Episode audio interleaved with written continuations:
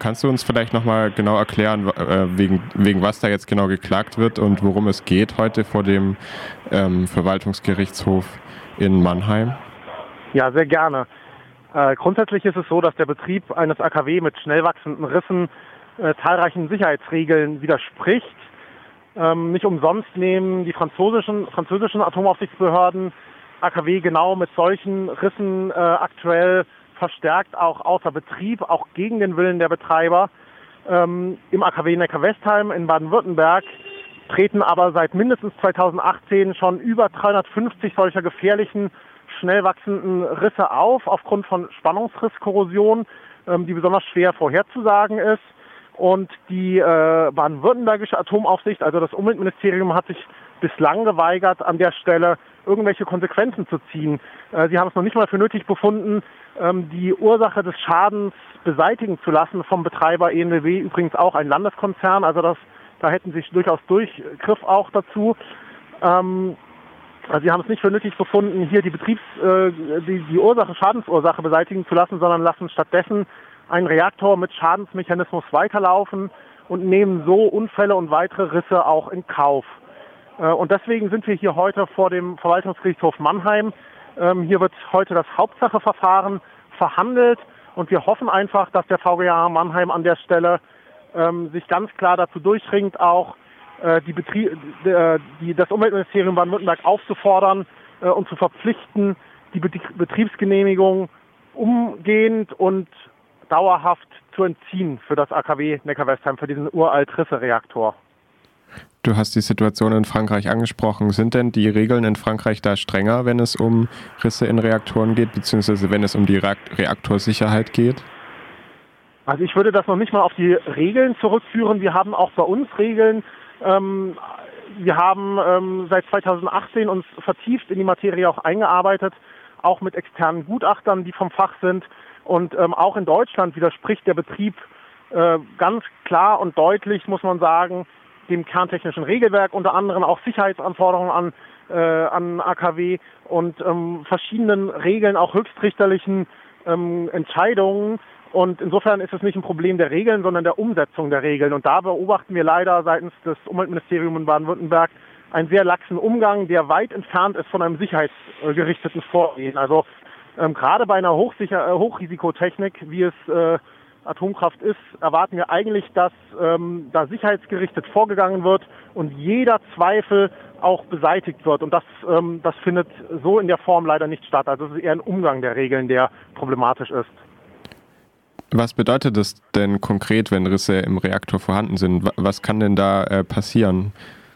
Ja, also ähm, bei den hier in Neckar-Westheim äh, zwei vorliegenden Rissen ähm, das sind ähm, sehr, sehr feine Rohre, ähm, die radioaktiv durchströmt werden, die sogenannten Dampferzeuger, Heizrohre, die dann ähm, die Wärme an das nächste Medium weitergeben, um dann die Turbine anzutreiben. Und ähm, diese, diese feinen Rohre, da ähm, sind die Risse sind zum Teil schon sehr weit und sehr tief. Und wenn ein äh, Rohr abreißt, dann ist das noch ein Auslösungsstörfall, aber sobald weitere Rohre abreißen, kann an der Stelle eben auch ähm, dann eine, eine Reaktion in Gang kommen, äh, die eben nicht mehr kontrollierbar ist, die auch zum Austritt von Radioaktivität führt. Und insofern ähm, sind die Kläger hier heute, die auch nur wenige Kilometer vom, äh, vom AKW entfernt worden sind, auch durchaus in ihrer eigenen Sicherheit betroffen. Also das ist, ist nicht ohne, da kann tatsächlich einfach auch ein äh, radioaktiver Störfall entstehen, wenn man das weiter so laufen lässt. Jetzt hast, hattest du ja auch schon angesprochen, dass die Risse bereits seit 2018 bekannt sind, also dass bekannt ist, dass es dort äh, seit da Risse gibt. Es ist ja jetzt auch schon vier Jahre. Warum wird jetzt genau jetzt erst verhandelt? Hätte da nicht schon viel früher gehandelt werden müssen? Ja, das ist tatsächlich ähm, in unseren Augen auch bedauernswert. Ähm, wir haben seitens ausgestrahlt mit anderen zusammen, auch mit äh, dem äh, Bundesbürgerinitiative Mittlerer Neckar, mit dem BND schon vor Jahren einen Antrag ans Umweltministerium gestellt, äh, um diese ähm, um diese Fehlerursache auch zu beheben, die Dampferzeuge auszutauschen und hilfsweise das AKW stillzulegen und ähm, haben damit auch versucht, dem, dem Ministerium gesichtswahrend sozusagen eine, eine niedrigschwellige Gelegenheit zu geben, erstmal zu handeln. Ähm, das Ministerium hat ähm, uns an der Stelle, ähm, ist uns an der Stelle nicht gefolgt, hat, hat da äh, gar nichts gemacht und ähm, äh, daraufhin mussten wir dann eben den, den Klageweg anstrengen und ähm, das ähm, ist insofern bedauerlich, weil das dann einfach eben lange Zeiträume sind, wie, wie Sie ja richtig angesprochen haben. Also wir hatten auch ein Eilverfahren ähm, angestrengt, um das schneller zu entscheiden, aber ähm, an der Stelle hat das Gericht sich nicht auf eine inhaltliche Prüfung einlassen wollen. Ähm, und deswegen ist halt eben heute hier dann erst das Hauptsacheverfahren, also das ist ein normaler Gang der Gerichtsbarkeit sozusagen, dass das so lange dauert. Und ähm, wir sagen lieber jetzt als gar nicht, denn es geht natürlich auch im Hinblick auf ähm, eine drohende Laufzeitverlängerung hier ganz klar darum, eine wegweisende Entscheidung zu treffen und zu sagen, dieser Reaktor muss jetzt stillgelegt werden. Wie geht denn der Betreiber, ENBW ist ja die Betreiberin, wie geht denn die ENBW äh, mit den Rissen im Reaktor um? Ja, also bis jetzt ähm, sagen sowohl Betreiber als auch Atomaufsicht an der Stelle, dass alles gar kein Problem ist. Ähm, sie hätten die Rohre einfach verschlossen ähm, und äh, damit sei das Problem gelöst. Das ist aber absurd an der Stelle insofern als dass natürlich der Schadensmechanismus, also korrosive Bedingungen, wasserchemische Bedingungen weiterhin vorhanden sind. Das sagen auch ENBW und, äh, und auch die Atomaufsicht. Also das kriegen sie nicht beseitigt. Insofern ähm, ist an der Stelle ähm, auch in, in, unseren Augen nicht nachvollziehbar, ähm, mit was für hanebüchen Argumenten hier, die auch bislang durchkommen. Ähm, aber wie gesagt, an der Stelle haben wir leider wenig Unterstützung und, und Kooperation auch seitens der Betreiber erfahren. Also wir haben da die absurdesten Dinge erlebt, von geschönten Berechnungen, die nicht äh, regelkonform sind, äh, über bis wir uns durch die ganzen Aktenordner durchgewühlt haben und unsere Fachleute äh, stellenweise geschwärzte Unterlagen. Also das ist leider ein sehr, sehr aufwendiges Verfahren gewesen, äh, bis wir heute hier erstmal hier stehen konnten. Die Laufzeitverlängerung hast du ja auch schon angesprochen oder die drohende Laufzeitverlängerung.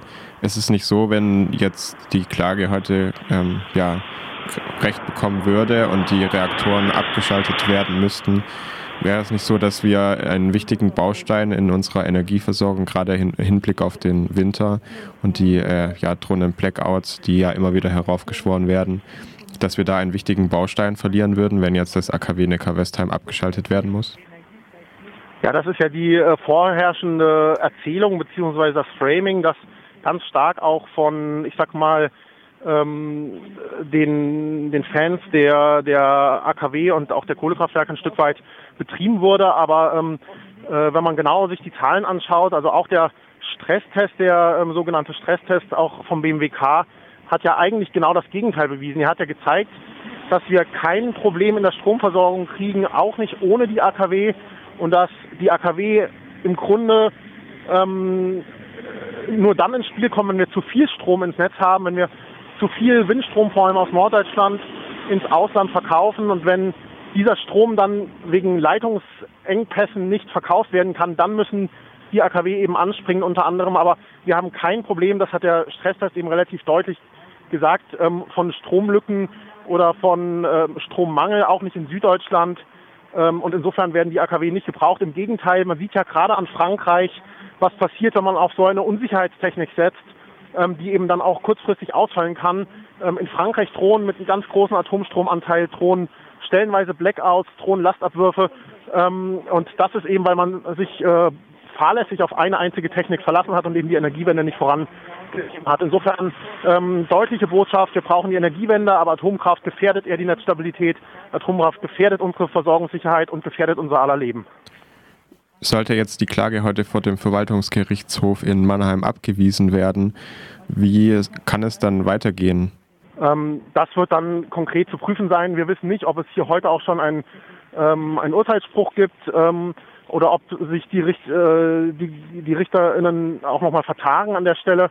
Ähm, aber ob dann nochmal eine Revision möglich und, und sinnvoll ist, das müssen wir tatsächlich nach dem Urteil erst prüfen. Aber ähm, im Grunde gehen wir erstmal ganz hoffnungsvoll auch in, in das Verfahren rein. Wir haben gute Argumente und sind sehr gespannt auf den heutigen Tag.